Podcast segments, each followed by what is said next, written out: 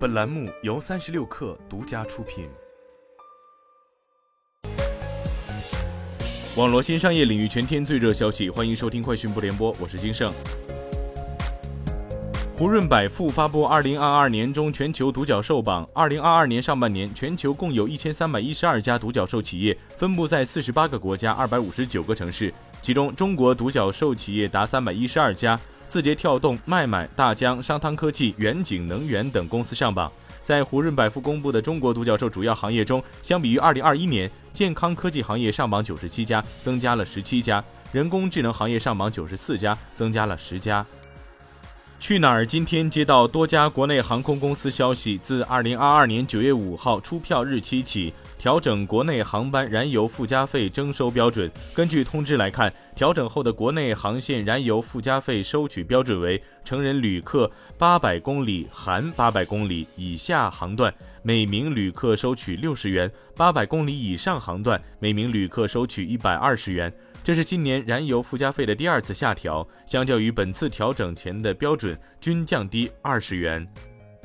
阿里在淘宝推出青少年网购保护功能，并联合国家精神卫生健康防治中心共同发起未成年人心理健康关爱公益项目。据介绍，阿里在青少年网购保护功能方面，尝试商品圈定和内容分级分层等方式，针对平台内不适宜向未成年人展示的商品，实施不主动推荐、搜索不可见、可见不可买等分层保护机制。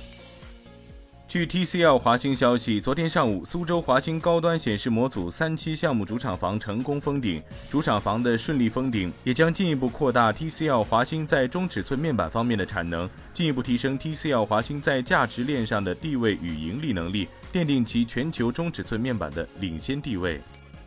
三十六氪获悉，腾讯音乐娱乐集团 TME 与音乐内容平台 Billboard 共同宣布，双方正式达成深度战略合作，并将推出首个中国音乐国际化发展专项“中国音乐引力计划”。TME 还将在 QQ 音乐、酷狗音乐、酷我音乐和全民 K 歌等旗下平台全面引入 Billboard 旗下权威榜单、全球音乐资讯和专业音乐推荐等国际音乐文化内容。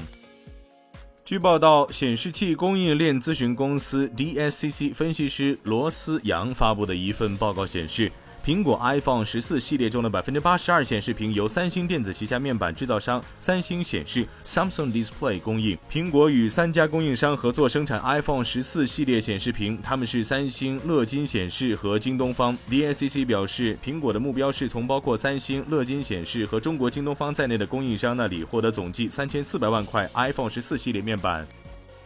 随着苹果新品发布会邀请函的发布，太空元素暗示 iPhone 十四可能提供卫星通信功能的消息得到越来越多的关注。对于 iPhone 十四系列的卫星通信功能，分析师郭明基在社交媒体上表示，硬件测试在量产前就已经完成，主要是在紧急情况下提供短信及通信服务。最终是否提供，取决于苹果同卫星通信运营商能否解决商业模式。苹果在 iPhone 十三时就已完成了卫星通信的硬件研发。